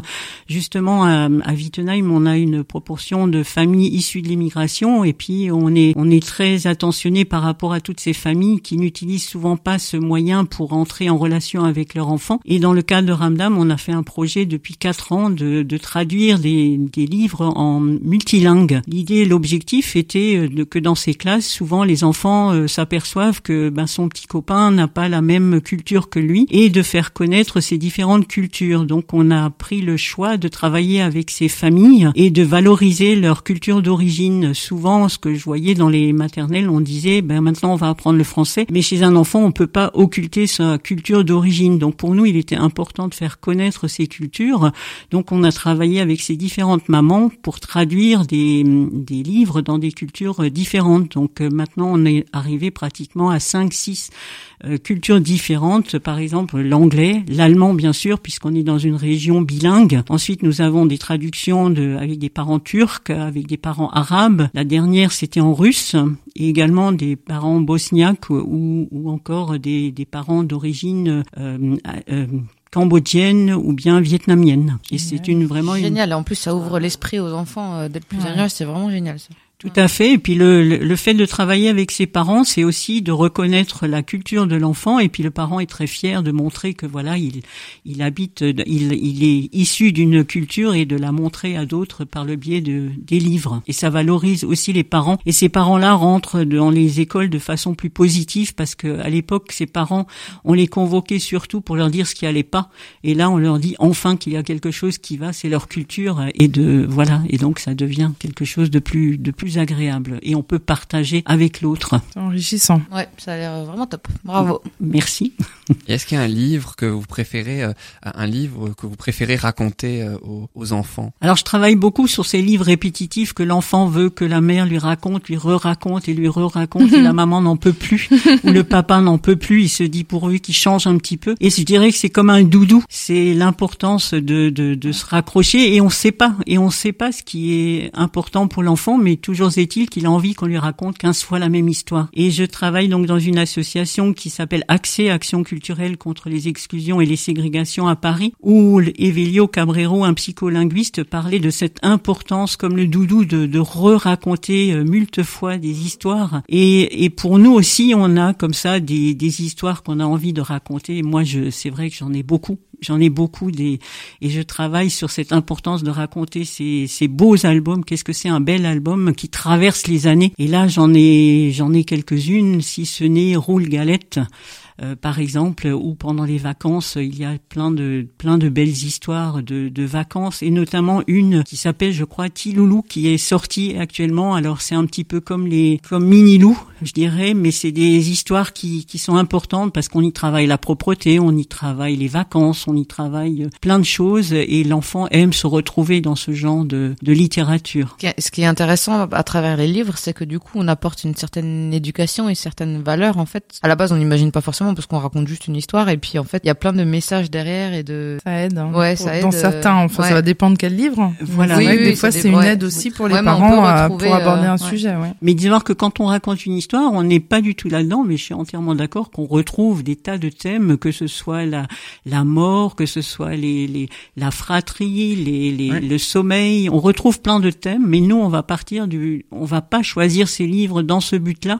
On va vraiment les choisir dans le but de partager un plaisir et de partager une joie avec le, le parent, Mhm. quoi. Mais bien sûr, on va aborder tous ces thèmes-là et on les retrouve dans, dans toute cette littérature. Oui, c'est ça. On peut, euh, vous pouvez euh, faire lire des histoires avec plein de thèmes, dont des thèmes pas forcément gays. Mais je pense que l'essentiel, la chose la plus importante, c'est comment est tournée euh, justement l'histoire et comment le thème est abordé euh, du coup. Et c'est ce qui permet peut-être aux enfants d'acquérir peut-être de nouvelles de nouvelles choses ou de, de se rendre compte de quelque chose. Euh, je sais pas. Est-ce qu'il y a aussi un petit peu de ça là-dedans? Oui, il y a tout à fait ça. Par exemple, je pense à une maman qui un jour euh, j'avais un- une histoire sur la mort, mais c'était souvent dans la littérature jeunesse, c'est abordé par le thème des animaux.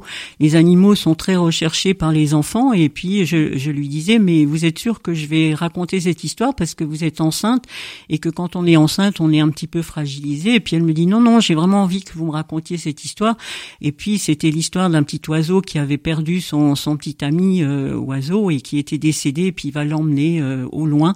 Et je raconte cette histoire. Au bout d'un moment, je vois cette maman qui fond en larmes. Et à la fin de la séance, je vais la voir et je lui dis, ben voilà, euh, je, je vous avais, je vous avais prévenu, je vous avais mis en garde. Et elle me dit, oui, oui, je le savais très bien, mais je sais très bien que ça peut provoquer aussi ce genre de choses. Mais c'est important de pouvoir le discuter après avec les enfants ou Mmh. avec les parents et de le reprendre avec eux. hein. Oui, oui, pour l'évacuer, enfin, Voilà. évacuer l'émotion, Tout en à fait. fait, parce tout à que- fait, ouais, ouais. tout à fait. Et quand on raconte une histoire aux enfants, on ne sait absolument pas ce que ça va donner. Et parfois, on choisit des histoires qui donnent des, qui ont des répercussions sur l'enfant parce que ça lui retraduit quelque chose de son histoire et on ne sait pas toujours puisqu'on connaît pas les histoires de tous les enfants. Qu'on a en face de nous hein, ou les parents qu'on a en face de nous. Puis on a parlé du fond aussi, euh, justement avec les thèmes abordés. Euh, parlons un petit peu de la forme des livres. Est-ce que euh, il y a, j'imagine pas forcément tous les genres littéraires que vous proposez, mais j'imagine principalement les contes euh, que vous leur faites lire. Est-ce qu'il y en a d'autres aussi euh, que vous leur faites lire assez régulièrement aux enfants? Alors c'est vrai qu'il y a un processus dans les formations que je fais avec les parents ou avec des professionnels. On va commencer chez le tout petit, ça va être les imagiers hein, pour pour arriver dans où il va nommer les choses et en grandissant, on va arriver à ces histoires de récits où il y a un sujet, il y a un thème, il y a et souvent c'est des c'est des histoires d'animaux que les enfants aiment beaucoup. Et après on va avoir des histoires de randonnée. Et puis ce que j'aime bien aussi, c'est associer la musique. Souvent il y a des livres musicaux, par exemple, promenons-nous dans les bois pendant que le loup y est pas. On peut à la fois euh, raconter cette histoire, mais en même temps l'amener sous forme de chanson. Et en grandissant, bien sûr, on va arriver à toutes ces histoires de contes, euh, le petit chaperon rouge, les trois petits cochons, boucle d'or. Et c'est des, des histoires que les enfants aiment toujours énormément. Et puis euh, une dernière question, quel genre de livre vous vous lisez à titre personnel? Ah ah en tant qu'adulte hein, évidemment et pas On pour écoute. les enfants Ah, question piège. Me dites pas que vous lisez pas euh, pour vous-même. si, vous alors, pas. Non, c'est vrai. C'est vrai. Alors j'ai des tonnes de livres à côté de, de, de mon lit. Alors ça peut ça peut être euh, oui ça ça va peut-être paraître ridicule, mais j'ai beaucoup de livres d'enfants parce que j'adore ça et que avant de les raconter j'aime bien les posséder. Je j'ai toujours du mal à et je je Pour je mieux dis les ça aux raconter. parents. Oui, quand on raconte un, un, un livre, une histoire, il vaut mieux la la, la posséder soi-même. Souvent on voilà on, on rentre dans l'histoire et donc j'ai beaucoup de, de livres de d'enfants à côté de moi. À côté de ça, j'ai j'aime beaucoup la littérature. euh, bah, ça va peut-être vous surprendre, la littérature japonaise. Euh, voilà, et j'aime bien parce que j'aime bien aussi les les contes. J'aime bien les les romans, bien sûr. euh, J'aime bien et j'aime toute forme de de littérature. Je suis pas. J'aime bien la poésie aussi parce que j'essaye à lire et faire lire d'amener aux enfants. Et puis euh, j'aime euh, des tas. J'aime qu'est-ce que je pourrais dire?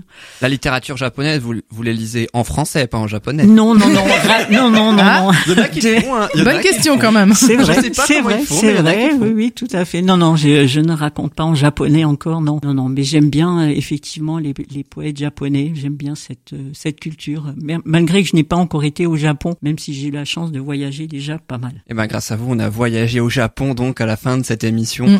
Euh, donc grâce à, ces, à cette littérature japonaise et je rappelle que vous êtes donc intervenante en littérature jeunesse et que il y a donc le, le Ramdam, hein, donc c'est un festival tout au long de l'année, euh, donc avec comme site ramdamwittenheim.fr pour plus d'informations et euh, il y a aussi à la médiathèque de Wittenheim où vous organisez des baby bouquins euh, et le site c'est médiathèque.wittenheim.fr.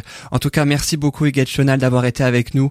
Merci Et si je beaucoup. peux euh, rebondir sur une chose, euh, c'est que euh, bah, Huguette est présente. euh, je sais qu'elle est investie là-dedans et que c'est plus qu'un métier. Je crois que c'est une passion. Et j'avais aucun doute qu'elle arrivera justement à faire partager ça et à, faire comprendre que c'est important. Moi, j'ai parlé avant des jeux, mais la lecture, c'est c'est juste, euh, c'est magique. Et puis que bah voilà, il y a tout, aussi toute une équipe et Ramdam et euh, toutes les autres choses, baby bouquins qui font, c'est c'est magique. C'est-à-dire qu'ils sont imprégnés, ils sont pleinement dedans. Moi, j'ai euh, re-rencontré mon chéri lors d'un Ramdam euh, où il était en loup. Oui, Et euh, période mémorable. D'ailleurs, euh, ce ramdam là, même si j'ai pas d'enfant. ah, et on sait pas Tu tout ce qu'ils font, je pense. Cette anecdote On ne vous dira pas tout. Mais c'est ouais, c'est magique, ça vaut le coup de d'y aller. Franchement, faut pas hésiter. Et ça commence quand, euh, Ramdam Et c'est en général la préparation, nous commençons à la préparer au mois de décembre de l'année avant et ça se passe toujours avant les vacances de Pâques au mois de mars-avril. Mais vous aurez toutes les informations dans la presse. et sur fait. et aussi évidemment sur notre page Facebook. Euh, donc on le rappellera en temps voulu ramdamwittenheim.fr pour le site internet. Merci encore Huguette Chenal d'avoir été Merci, avec nous et avoir fait l'honneur de votre présence. Merci hein, à vous et pendant les vacances, surtout n'hésitez pas quand il pleut de raconter des histoires aux enfants. pour- Et en plus il y a deux mois histoires. pour ça. Tout à fait. c'est vrai. C'est le moment. C'est Longue vraiment le histoire. moment. de longues histoires. Merci aussi à mes trois chroniqueuses, donc à, à Virginie, à Manuela et à Sylvie. Comment c'était alors aujourd'hui la question traditionnelle? Bah, je crois qu'on on On s'est bien bien marré, non? Oui, on, Oui. on a bien ri aujourd'hui. Un crois. bon moment. Oui. Je crois que c'était sympa. Merci à toi, Yann, d'ailleurs. euh, Bah merci, à toutes les trois d'avoir aussi animé cette émission et puis un merci particulier aussi à toi Virginie parce que j'ai pas dit en début d'émission mais c'était ta deuxième Oui. aujourd'hui. Euh, tu n'as pas fait beaucoup encore puisque tu es arrivé un petit peu après les autres. Et puis ça. merci beaucoup en tout cas de ton implication et puis ta, de ta joie, ton sourire aussi euh, que tu apportes à chaque émission et tout comme Manuela et Sylvie. Mais un merci à toi Avec aussi en particulier. Et puis on te retrouvera euh, dans trois semaines Virginie aux côtés de Sylvie et oui Mhm. euh, pour votre prochaine Mhm. émission. C'est vrai, on se retrouve retrouve la prochaine Maintenant, vous fois. connaissez un petit peu plus, euh, toutes les deux. Et puis toi, Manuela, on se retrouve la semaine prochaine, Déjà tous les deux. Eh, Déjà, T'as déjà. pas fait pendant longtemps, mais toi, tu fais deux émissions d'affilée, toi.